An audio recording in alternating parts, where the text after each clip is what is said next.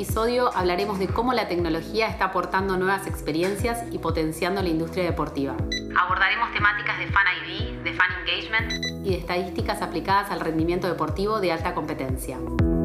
Gracias al aumento de la capacidad de procesamiento, los principios del Machine Learning y la inteligencia artificial, se han abierto nuevas puertas para que los equipos puedan evaluar cada pequeño detalle de los jugadores, sus seguidores y demás.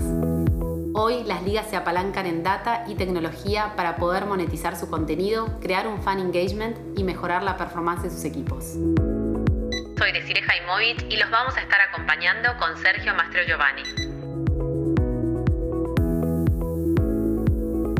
Sergio, ¿cuán importantes son los datos para que los equipos mejoren su rendimiento?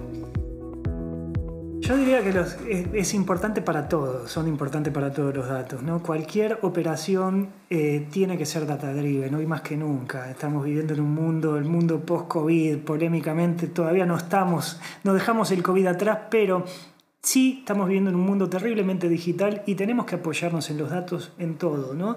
Desde la parte comercial de nuestra operación puertas adentro de, nuestra empresa, como en nuestra vida personal, porque ya lo estamos haciendo, ¿no? Entonces, eh, un, equipo deportivo o un equipo de, un, equipo de negocio también es un equipo, ¿no?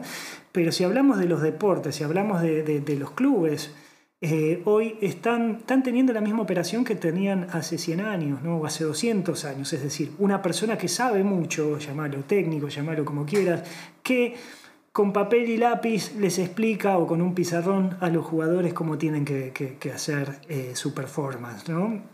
Entonces se están perdiendo una gran oportunidad de tener también una operación data driven, ¿no? de también tener, eh, usar la data a su favor. Yo siempre uso como ejemplo ese, esa película famosa de Brad Pitt, que no me sale el nombre, lo tendría que haber pensado antes, que en realidad él es un manager de un equipo de, de, un equipo de Estados Unidos, creo que es de Oklahoma, que su, su club no tenía presupuesto para comprarle buenos jugadores. Entonces empieza a usar la estadística y la data a su favor, ¿no? empieza a estudiar a, todos los, los, clubes de la liga y en cierta forma empieza a crecer y su equipo finalmente empieza a tener una mejor performance. ¿no?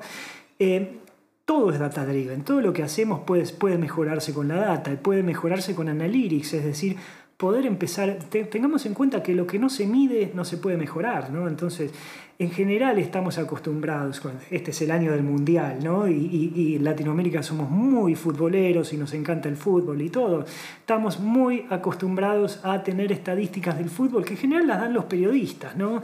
Ustedes, nosotros, yo también soy periodista, eh, contamos cuántos corners se patean, cuántas, cuántos se tiran afuera, cuántos, eh, cuántos fouls y este tipo de cosas que podrían mejorarse con tecnología. Cámaras inteligentes pueden tomar eso de una forma más precisa que una persona y también medirlo y también tener estadística y también eh, entender cómo puede mejorarse esa performance ¿no?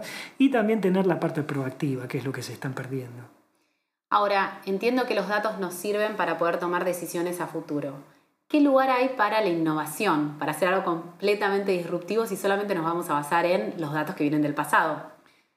Muchísimo, muchísimo, porque eh, si nos ponemos a pensar, independientemente del presupuesto que tienen los, los, mejores clubes del mundo, ¿no? y ni siquiera tenemos que hablar de fútbol, podemos hablar de béisbol, podremos, podemos hablar de fútbol americano, podemos hablar de, de, de, de básquet, de, la NBA y cualquier liga del mundo, ¿no?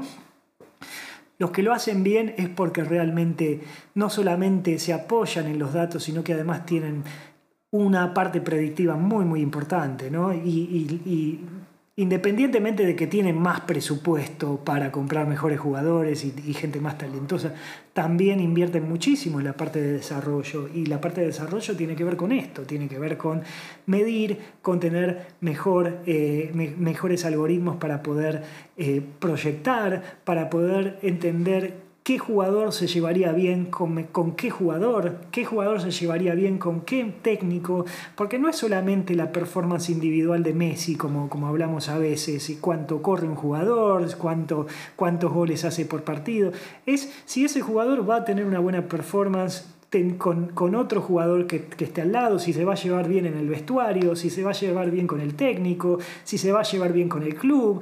Entonces hay muchísimas variables que, no, no, son tan lineales como solían, solían serlo en el pasado. ¿no? Entonces tenemos necesariamente que apoyarnos en la data, en lo que es Analytics y también, ¿por qué no?, en la tecnología, de los, ya sea a través de IoT, wearables, sensores o lo que sea, y e inteligencia artificial, ¿sí? Bien, o sea, innovar, pero siempre a partir de la información que tenemos, de los datos. Ahora, eh, hablaste de un montón de soluciones y de posibilidades. De cara al, club me queda claro que la tecnología me puede servir para hacer todas estas proyecciones. ¿Qué pasa con eh, los fanáticos? ¿La tecnología también les sirve para mejorar la interacción, para sentirse más seguros cuando van a los estadios? Sí, totalmente. Es, es decir, eh, hoy hay herramientas para los dos lados, ¿no? Porque yo soy, yo siempre cuento que eh, yo por mi club me fui a Marruecos, ¿no? Me, fui, me pagué un pasaje, gasté 5 mil dólares y volví a los dos días para ver jugar a mi club. Y conozco gente que hizo locuras aún más grandes que esa, ¿no? Entonces, la gente hace cualquier cosa por su club. Entonces el club se está perdiendo una gran oportunidad de poder empezar a monetizar eso, ¿no? que va más allá de la parte de sponsorship, que, en general como viven hoy los clubes, de la parte de venta de abonos para, eh, para, para, los estadios y de la parte de televisación, ¿no? que son los tres pilares más grandes cómo se financia un club, sino también de la parte de fidelización, fan engagement y este, este tipo de cosas que son bastante 4.0 si se quiere, ¿no? porque muchos de ellos están apoyados en blockchain, muchos de ellos están apoyados en todo este tipo de cosas que alguna vez ya hablamos, que tiene que ver con cripto, NFT, eh, eh, eh, tokens y este tipo de cosas que en cierta forma ayudan al club a empezar a tener otros canales de ingresos y también ayudan al fan eh, para, para, estar más cerca del club. No nos olvidemos que un fan hace cualquier cosa por su club, sobre todo cuando te toca vivir afuera, que me tocó en primera persona, ¿no?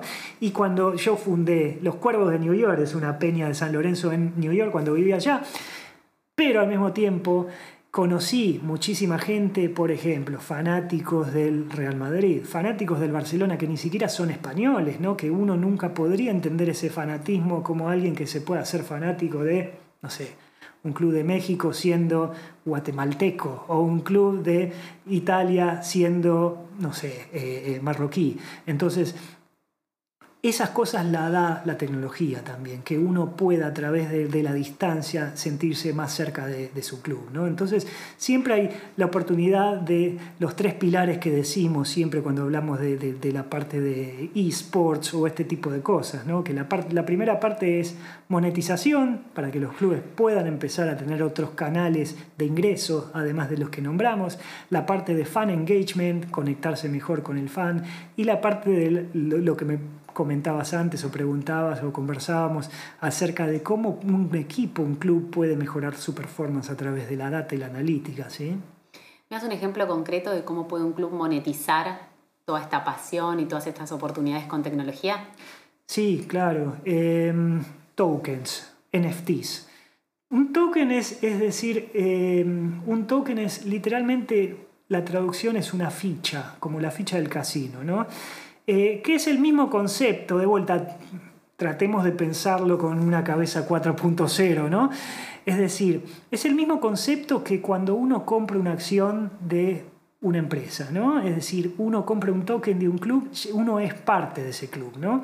Entonces, el club tiene otro canal de revenue, otro canal de ingresos, el club tiene una persona, un fan, un usuario, un cliente, entre comillas, más fidelizado, es decir, lo tiene más cerca, no se va a ir al club de enfrente, igual no lo haría seguramente, pero un, fan que está adentro va a gastar incluso más dinero, ¿no? ya sean comprando camisetas, comprando abonos para, para ir a ver a su equipo o comprando activos digitales. ¿no? Y la segunda parte es lo que es NFTs. NFTs son activos digitales, seguro, y, de, hecho la, la, T de NFT viene de token, ¿no? non-fungible token. Es decir, es un activo no fungible que en cierta forma es único. ¿no? Entonces el, el, club puede, por ejemplo, el Barcelona eh, vendió el primer gol de Ronaldinho, ¿no? Y si bien ese gol lo vimos todos, el dueño de ese gol es una sola persona, ¿no? Y lo habrá pagado millones de dólares, por lo menos miles de dólares seguro, ¿no? El dueño de ese video. Sí. Entonces, en cierta forma, es el, yo uso la analogía de la Gioconda, ¿no? El, eh, arte digital hubo siempre, pero desde que tenemos NFTs, eh, eh, el, arte, el arte digital es arte o cualquier tipo de activo digital, es único y reproducible, ¿no? Entonces, hay miles de copias de la Gioconda, hay miles de fotos de la Gioconda, hay miles, hay miles de, dibujos de la Gioconda. Gioconda hay una sola y está en el Louvre, ¿no? Y, la tiene una sola persona o un solo, una sola entidad que es el Museo de, París. ¿sí? Lo mismo pasa con un NFT y lo mismo pasa con un token. Eh, entonces, de esa forma, los clubes monetizan muchísimo. De hecho, pasa en Argentina, pasa en México, pasa en toda Latinoamérica, ¿no? Argentina, por lo menos que yo sea eh, que yo tenga idea, está el Racing tiene sus tokens, Boca tiene sus tokens, varios clubes de, de, México tienen sus tokens y demás. Entonces es algo que los que no lo hacen se están perdiendo una gran oportunidad porque ya somos todos en cierta forma 4.0 y lo haríamos, sobre todo un fan, ¿no? Está dispuesto a hacer cualquier cosa por su club. Bueno, vos sos fan, eh, sos cuervo, ¿no? Sí. Bueno, ¿qué NFT cuervo te comprarías vos? Buena pregunta, ¿no? Eh, no compré NFTs de San Lorenzo, eh, compré algunos NFTs, pero me, encanta, por supuesto, ¿no? Yo tengo recuerdos de bueno, de, la Copa Libertadores, tengo recuerdos del gol de Ortigosa, tengo recuerdos de, eh, de diferentes tipos de camisetas, tengo recuerdos de diferentes tipos de, jugadores, ¿no? Y tengo varias banderas también, ¿no? Entonces, en cierta forma, compraría, compraría un NFT si San Lorenzo pusiera la venta NFT. San Lorenzo no está en el negocio del NFT, nunca se le ocurrió un club quebrado, un club con tantos problemas como sabemos, como la mayoría de los clubes de Latinoamérica, ¿no? clubes que tienen jugadores millonarios pero al mismo tiempo están quebrados, ¿no? ese tipo de, de, paradoja que tienen, que tienen los clubes en Latinoamérica. En su momento comercializaban parcelas pequeñas. ¿Te acordás? Sí, sí, sí, sí, Todavía no está la cancha construida, pero sí, sí, todos tenemos nuestro metro cuadrado. Si tuvieses que asesorar a un club para que se meta en toda esta movida digital, ¿qué tres recomendaciones les darías? Bueno, eh, en Nubiral trabajamos mucho con, con, clubes de Latinoamérica, ¿no? clubes de México, de Colombia, de Argentina. En primer lugar, explotar esa data, ¿no? los clubes tienen, la mayoría tienen más de 100 años de historia, ¿no? Tienen muchísima data y de vuelta, a los fans nos encanta mirar historiales, nos encanta ver cuántas veces le ganamos a Boca, cuántas veces le ganamos a River, cuántas veces le ganamos a equipos del, exterior. Entonces realmente se están perdiendo una, una gran oportunidad ¿no? de empezar a explotar esa data. Entonces el primer paso es la data eh, capturar, tener la data en un solo lugar, empezar a, empoderar al fan para que pueda acceder directamente a, esa data, ¿no? de primera mano, no a través de, la parte periodística, que, que, es en general como lo hacemos. En segundo lugar, tener plataformas, tener eh, eh, tokens, decíamos, tener forma de poderse comunicar mejor con sus fans y que sus fans puedan comunicarse mejor con el club, ¿no? a través de, este tipo de cosas que hablábamos antes, ya sea una app, puede ser, en el teléfono o eh, este tipo de tokens, este tipo de activos digitales que en cierta forma nosotros como usuarios ya adoptamos. ¿no? Y finalmente, por supuesto, ¿no? la parte, la parte eh, analítica para la performance del club, ¿no? cómo podemos ser mejores en la parte que, después de todo es nuestro negocio, ¿no? mirarlo como un negocio y no tanto como una pasión, que eh, es una pasión para el fan, pero para el club es un negocio, ¿no? y, y, que por lo menos que puedan sanear su economía, que la mayoría de vueltas están quebrados o bien cerca del default. ¿no?